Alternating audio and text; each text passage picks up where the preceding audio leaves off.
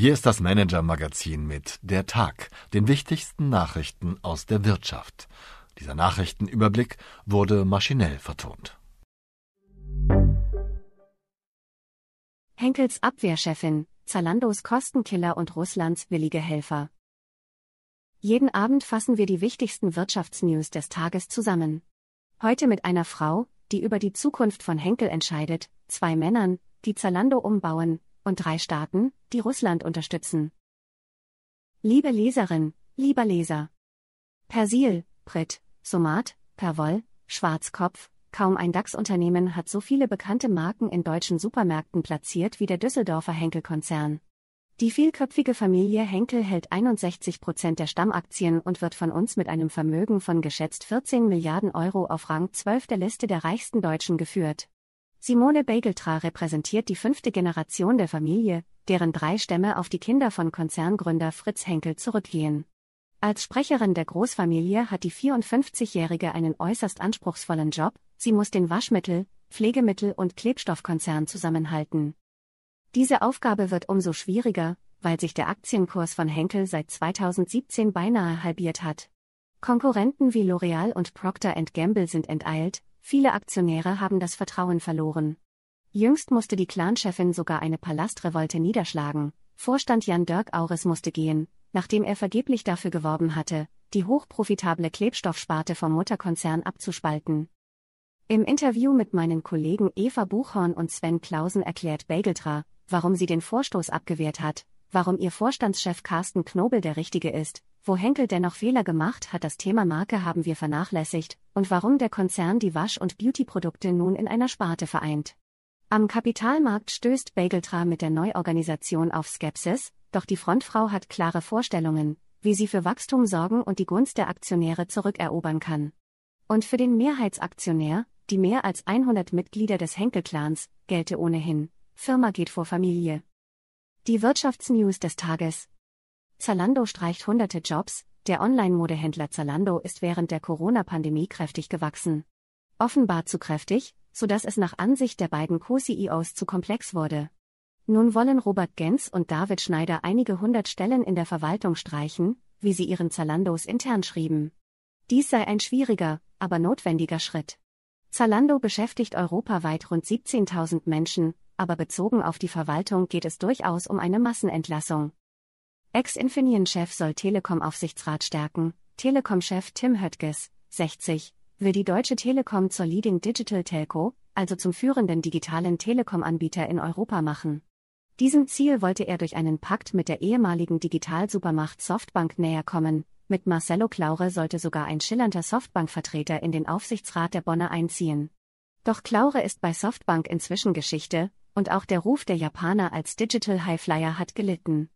Grund genug für die Telekom, sich nach einer weniger aufregenden, aber grundsoliden Lösung umzusehen. Nun soll Ex-Infineon-Chef Reinhard Ploss nach der Hauptversammlung im April in den Aufsichtsrat der Telekom einziehen, wie unsere Kollegin Mirjam Hacking recherchiert hat. Ploss bietet vielleicht weniger Glamour als Klaure, hat ebenfalls eine beeindruckende Tech-Expertise und Erfahrung, wie man damit auch tatsächlich Geld verdient. Hedgefonds nimmt sich Airbus vor, der schillernde Hedgefondsmanager Chris Hohn kritisiert Europas Luftfahrtkönige. Die Details finden Sie hier. Kritik an Kurzarbeit bei Mercedes. Der Autobauer Mercedes-Benz hat 2022 seinen Betriebsgewinn auf rund 20 Milliarden Euro gesteigert. Dennoch meldete der Autobauer im Werk Bremen, mit 12.500 Mitarbeitern eines der größten Mercedes-Werke in Deutschland, ab März wieder Kurzarbeit an. Das trifft auch in Teilen der CDU auf Unverständnis, Kurzarbeit und Milliardengewinne passen nicht zusammen, sagte Dennis Radke, Europaparlamentarier der Union, gegenüber der FAZ. Öffentliche Gelder für die Gewinnmaximierung zu verwenden, sei unanständig.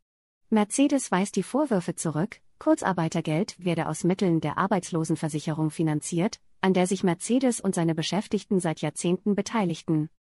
Was uns sonst noch beschäftigt hat. Neuer Chefkontrolleur für E.ON, nach sieben Jahren an der Spitze des Aufsichtsrats gibt Karl Ludwig Klei, 71, sein Amt beim Essener Energiekonzern ab. Nach der Hauptversammlung im Mai soll Schluss sein, wie unsere Kollegen Dietmar Student und Martin Noy erfahren haben. Der Multiaufsichtsrat hat seine Mission erfüllt. Als Klei 2016 anfing, war der Energieversorger fast pleite. Es folgten einige Jahre mit viel fachkundiger Begleitung, aber auch mit Glück, den Anteil am Gasimporteur Uniper verkaufte E.ON rechtzeitig zu einem guten Preis, zwei Jahre bevor er sich infolge des Ukraine-Kriegs zum Milliardengrab entwickelte. Auch Kleis wichtigste Aufgabe gilt als erledigt, im Vorstand herrscht Ruhe. Und auch Klei selbst wird der Wirtschaft erhalten bleiben, bei der Lufthansa will er als Aufsichtsratschef noch die Rückkehr in den DAX erleben. Vier Tage Arbeit bei vollem Lohn, diese fixe Idee vieler Arbeitnehmer lässt Personalchefinnen und Chefs meist nur mit dem Kopf schütteln. In Großbritannien lief jedoch ein Großversuch, und siehe da, die meisten Unternehmen sind ganz begeistert. Warum? Hier die Details. Warum bessere Teams, scheinbar, mehr Fehler machen, wie sicher sich Mitarbeitende fühlen, entscheidet über den Erfolg von Teams. Harvard-Professorin Amy Edmondson erklärt im Podcast Team A, warum Kompetenz überschätzt wird. Und worauf es wirklich ankommt. Hören Sie doch mal rein. Meine Empfehlung für den Abend.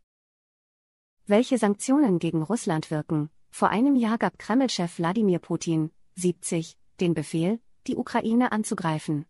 Der Westen hat mit inzwischen neun Sanktionspaketen und rund 500 einzelnen wirtschaftlichen Strafmaßnahmen reagiert, um die russische Kriegswirtschaft zu schwächen. Doch bislang ist Putin das Geld nicht ausgegangen, die Wirkung der Sanktionen ist überschaubar. Das liegt nicht nur daran, dass sich die westlichen Partner der Ukraine erst spät zu einem Ölembargo durchgerungen haben und die Sanktionen auf dem Energiemarkt nur langsam ihre Wirkung entfalten. Russland kann auch weiterhin auf Handelspartner wie China, Indien oder den Iran zählen, die dem Kriegstreiber dabei helfen, Sanktionen zu umgehen. Welche Sanktionen Putins Russland wirklich treffen und welche nicht, zeigt Ihnen der folgende Überblick. Herzlich, Ihr Kai Lange. Dieser Text wurde maschinell vertont. Wir freuen uns über Ihr Feedback unter vertonungen at manager-magazin.de.